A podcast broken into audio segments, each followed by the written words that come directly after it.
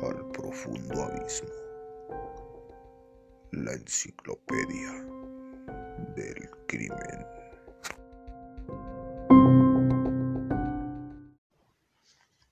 Buenas noches, querida audiencia.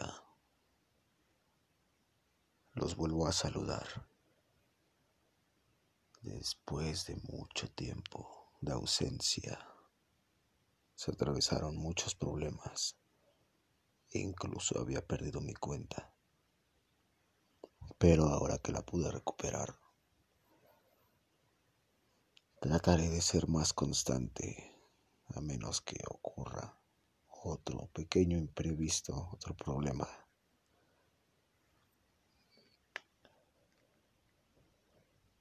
Hoy hablaremos de un caso algo famoso y que también podría decirse algo curioso. Cosas que tienen que ver con el Internet, con la navegación. Muchas curiosidades que podemos encontrar. El caso de hoy es sobre Armin Meiwis. O más bien conocido como el caníbal de Rottenburg.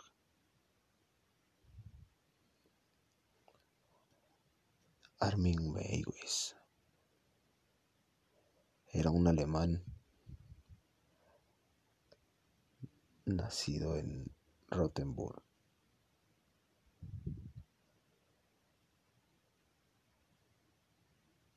Tuvo una infancia feliz rodeado de su familia y los múltiples animales que poseían en su casa en el campo. Su padre y hermanos se marcharon cuando todavía era muy joven, teniendo que quedarse a cargo de una madre muy huraña y controladora. La soledad en que se veía inmerso lo obligó a crearse un amigo imaginario al que consideraba su hermano. Cuando llegó a la adolescencia, empezó a tener deseos sexuales hacia su hermano imaginario y a otros chicos con los que deseaba crear un vínculo muy estrecho, considerando el comerse a esa persona como el mayor estado de unión. En un momento dado, se une al ejército donde es reconocido y admirado por sus compañeros, dejando la soledad a un lado junto con sus ideas y deseos sexuales. Tras más de diez años de milicia, deja el ejército, se centró en el cuidado de su madre. Al morir ésta, se siente liberado y solo, y empieza a buscar información y contactos por internet relacionados con el canibalismo. Así comenzaron sus primeros contactos, alrededor del año 2000, en foros de Internet, un año después que su madre, con quien vivía, había fallecido.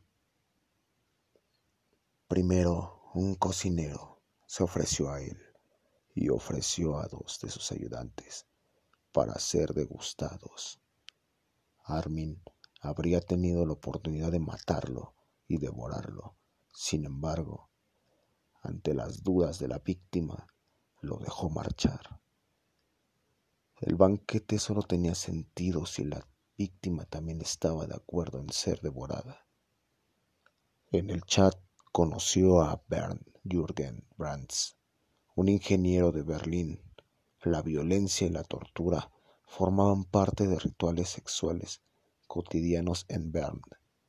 Se citaron primero durante un fin de semana, donde pusieron a prueba sus instintos caníbales. Tras la despedida en la estación, Brands lo pensó mejor y llamó a Maywis para que lo recogiese. Quería probar otra vez. Tras varias horas de conversación, Brands quiso que el caníbal le amputase el pene. Córtalo de una vez, dijo la víctima. Con gran cantidad de alcohol y medicamentos ya no sentía dolor. Bern ingirió sus propios genitales. Mewis cortó el pene en dos trozos y lo cocinó para ambos. En cuanto a los motivos que llevaron a la víctima a ofrecerse, Armin manifestó que no entendía el sentimiento de felicidad que Bern experimentaba. Meigs asesinó posteriormente a su víctima en la mesa de descuartizar y grabó todo en cámara de video. Descuartizó el cuerpo, conservó la carne y la consumía durante los días posteriores. El asesinato ocurrió entre la noche y la madrugada del 9 y 10 de marzo del, 2020, del 2001. Los meses siguientes los pasó buscando nuevas víctimas. Esta actitud fue la que condujo a la policía a desenmascararlo. Un estudiante de Innsbruck denunció a Mewis, que aseguraba en diversos foros haber probado la carne humana. En el recuerdo de respuestas se registraron varios centenares de víctimas dispuestas a dejarse devorar por un caníbal. La policía lo arrestó un año después del asesinato, en diciembre de 2002.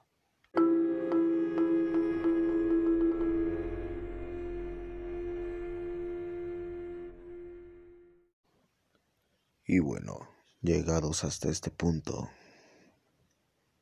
cabe recalcar que surge la duda en nosotros sobre si pudo haber sido considerado como un asesinato o un homicidio consensuado.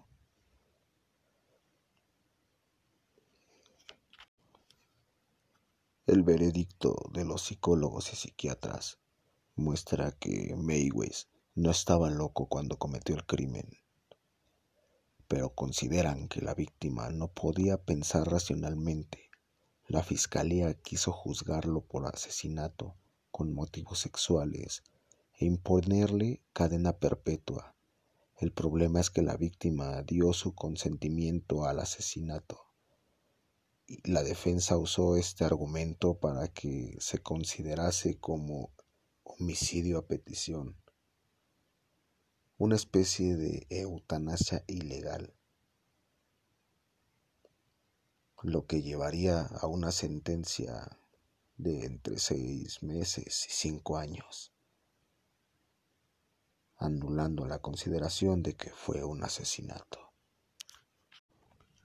Según el profesor Arthur Kreuser del Instituto de Criminología de la Universidad de Gießen, el caso pudo marcar un hito en la historia judicial. Es un asesinato convenido por víctima y asesino. No creo que pueda considerarse como el peor caso de asesinato premeditado, matizó el profesor. El abogado de Maywis citó como una carta favorable que Armin dejó libres a cuatro personas que se habían ofrecido voluntariamente para el sacrificio por las dudas que mostraban. Su víctima dio el pleno consentimiento antes de que Armin lo matase. El primer juicio, llevado a cabo en enero de 2004, Maywis es condenado a ocho años de cárcel, siendo este apelado por el fiscal por considerarlo muy benevolente. El caso de Armin Meigs conmovió a todo el mundo por su crueldad, sobre todo por la popularidad que le dieron los medios de comunicación.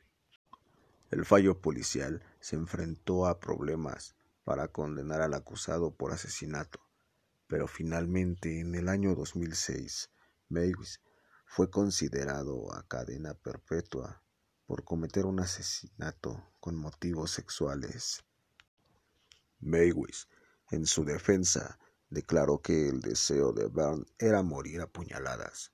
De ahí que tomase una botella de una medicina contra el resfriado para perder el conocimiento. Byrne se acercó a mí por su propia voluntad para poner fin a su vida, aseguró Maywis.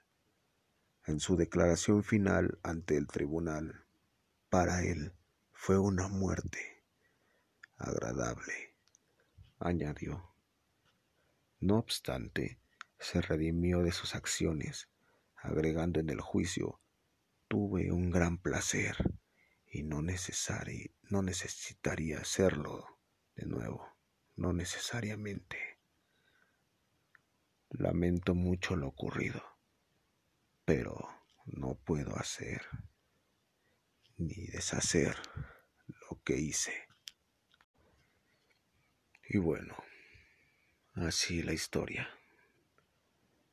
Este caso fue tan popular por lo mismo de que fue muy mediático y por la naturaleza en la que se dio, cómo se fue desarrollando. Incluso algunos grupos de música dentro de, del género del metal han hecho canciones respecto respecto al caso.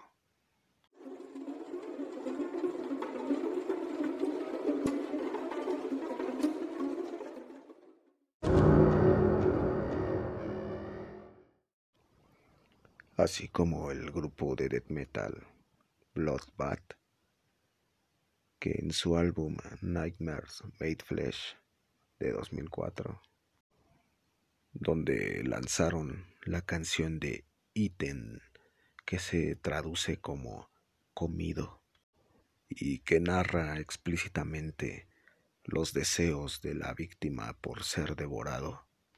Esta canción se convirtió rápidamente en una de las favoritas por los fans y que incluso es con la que han cerrado la mayoría de sus conciertos.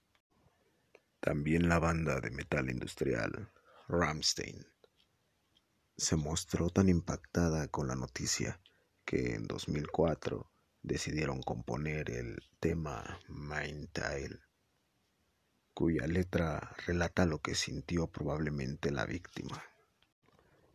Curiosamente, el caníbal demandó a la banda por este motivo. No obstante, perdió el caso. También salió una película llamada Rottenburg inspirada en el suceso, pero con los nombres de los personajes cambiados.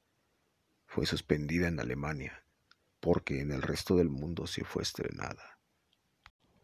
También podemos encontrar referencias en alguna que otra serie, como en el capítulo 3 de la segunda temporada de la serie inglesa The It Crowd, donde se realiza una parodia sobre el caso. Y bien, esto fue todo sobre el caso de Armin Meigs, el caníbal de Rotenburgo. Espero que les haya gustado y hasta luego.